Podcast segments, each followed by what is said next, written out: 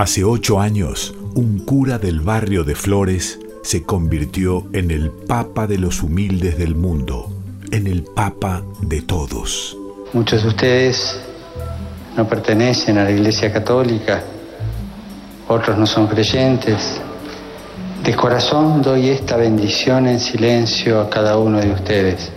Radio Nacional celebra el octavo aniversario del pontificado del Papa argentino. I miei fratelli cardinali sono andati a prenderlo quasi alla fine del mondo.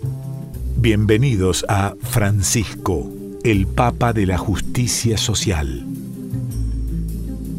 El Papa Francisco habla de intelectuales sin sabiduría. Y es tan cierto. Tantos que han acumulado toneladas de conocimiento e ignoran el profundo latir de su pueblo, el urgente desafío de la humanidad. ¿Para qué sirve el conocimiento si no lo utilizamos para hacer un mundo más justo?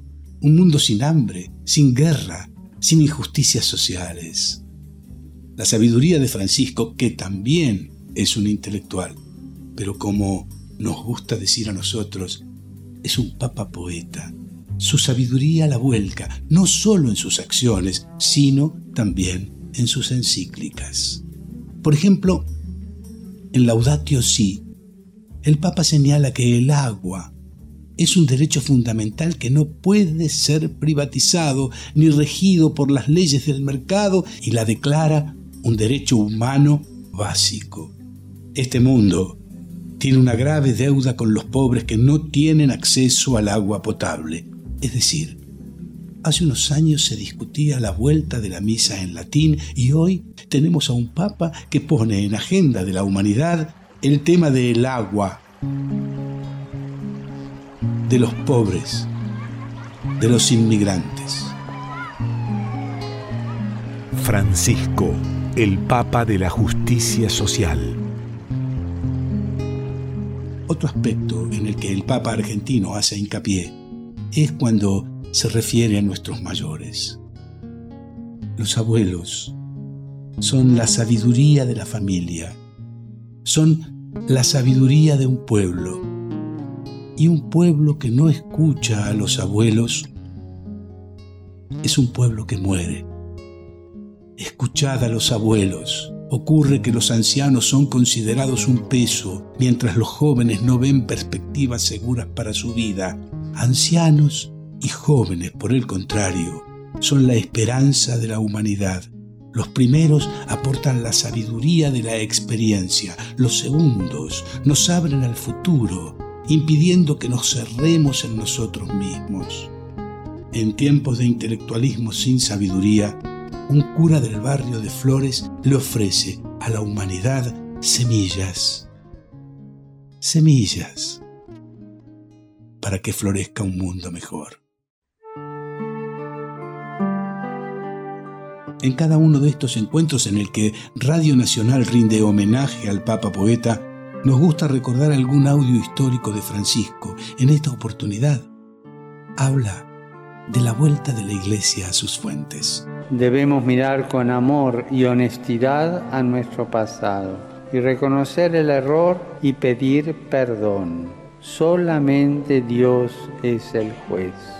Se tiene que reconocer con la misma honestidad y amor que nuestra división se alejaba de la intuición originaria del pueblo de Dios, que anhela naturalmente estar unido y ha sido perpetuada históricamente por hombres de poder de este mundo más que por la voluntad del pueblo fiel que siempre y en todo lugar necesita estar guiado con seguridad y ternura por su buen pastor. Con gratitud reconocemos que la reforma ha contribuido a dar mayor centralidad a la Sagrada Escritura en la vida de la Iglesia. Y también queremos compartir una nota de color, un mensaje que el Papa les dejara a poco de asumir a la comunidad de Carmelitas Descalzas de Lucena. Carmelitas Descalzas de Lucena. En este momento no podemos atenderlo. Si desea dejar un mensaje, hágalo después de oír la señal. Dios te lo pague. andarán haciendo las monjas que no pueden atender? Soy el Papa Francisco. La quería saludar en este fin de año. Voy a ver si más tarde la puedo llamar. Que Dios la bendiga. Luego de este infructuoso llamado, las carmelitas sí atendieron el teléfono y hablaron con el Papa. Francisco les expresó su afecto y cercanía.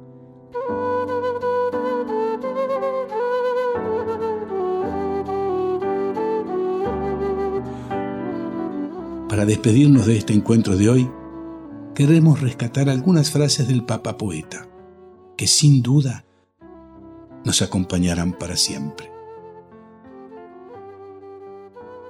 Cuando vayas subiendo, saluda a todos. Son los mismos que vas a encontrar cuando vayas bajando.